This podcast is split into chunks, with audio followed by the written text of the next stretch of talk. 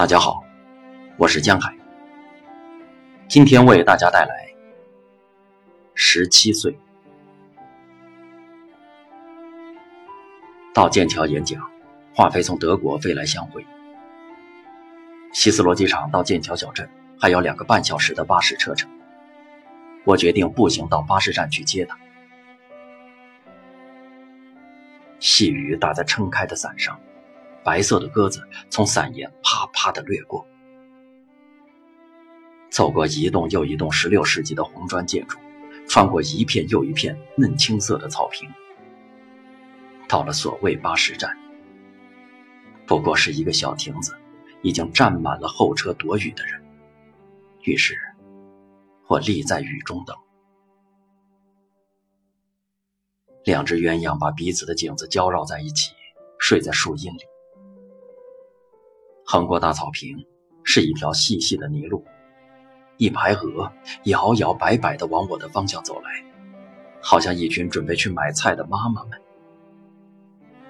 走近了，才赫然发现，它们竟然不是鹅，是加拿大野雁，在剑桥过境。接连来了好几班巴士，都是从希斯罗机场直达剑桥的车，一个一个从车门钻出的人。却都不是他。伞的遮围太小，雨逐渐打湿了我的鞋和裤脚，寒意使我的手冰凉。等候的滋味多久不曾这样等候一个人了？能够在一个陌生的小镇上等候一辆来自机场的巴士，里头载着自己十七岁的孩子，挺幸福。他出来的时候，我不立即走过去，远远的看着他到车肚子里取行李。十七岁的少年，儿童脸颊那种圆鼓鼓的可爱感觉已经被刀削似的线条所取代，棱角分明。他发现了我，望向我的眼睛既有感情，却又深藏不露，很深的眼睛。可是如何清晰的记得他婴儿时的水清见底的欢快眼睛啊！我递过一把为他预备的伞，被他拒绝。这么小的雨，会感冒。不要！细细的飘雨濡湿了他的头发，我顿时失神。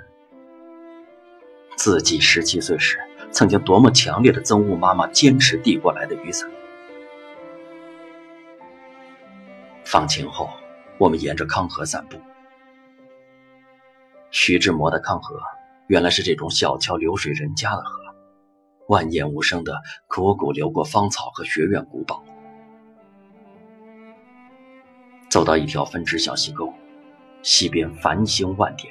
葳蕤茂盛的野花覆盖了整个草原。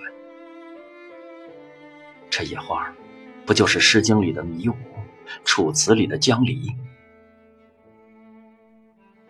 涉过浓密的江离，看见水光粼粼的小溪里，隐约有片白色的东西漂浮。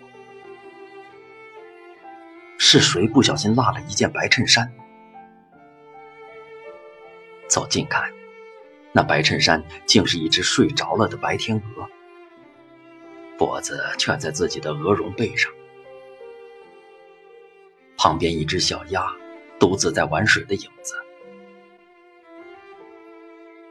我跪在江里丛中拍摄，感动的眼睛潮湿。华妃一旁看着我渲然欲泣的样子，淡淡的说：“小孩子。”到国王学院对面吃早餐，典型的英式早餐，送来了炒蛋、煎肉、香肠、蘑菇、烤番茄，又油又腻。我拿起刀叉，突然失声喊了出来：“我明白了。”他看着我，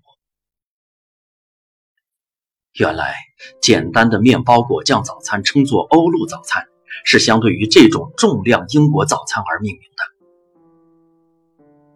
他笑也不笑，说道：“大惊小怪，你现在才知道啊。”然后慢慢的涂果酱，慢慢的说：“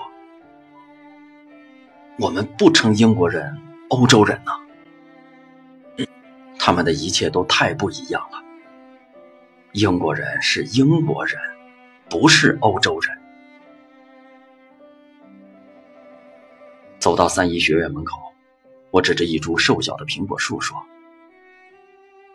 这号称是牛顿那棵苹果树的后代。”他说：“你不要用手去指，像个小孩子一样。你说就好了。”从中世纪的古街穿出来，看见几个衣着鲜艳的非洲人围成一圈在跳舞。立牌上贴着海报，抗议津巴布韦总统的独裁暴力统治。流亡国外的人数、经济下跌的指标看起来触目惊心。我说：“我只注意苏丹的杀戮，不知道津巴布韦有这样的严重独裁。”他说：“你还不知道啊，津巴布韦本来被称为非洲的巴黎呢。经济和教育。”都是最先进的。可是，穆加贝总统的高压统治使津巴布韦现在几乎是非洲最落后的国家了，而且饥荒严重，很多人饿死。经过圣约翰学院，在一株巨大的栗子树上，我发现一只长尾山雉，兴奋地指给华妃看。他却转过身去，一个快步离我五步之遥，站定。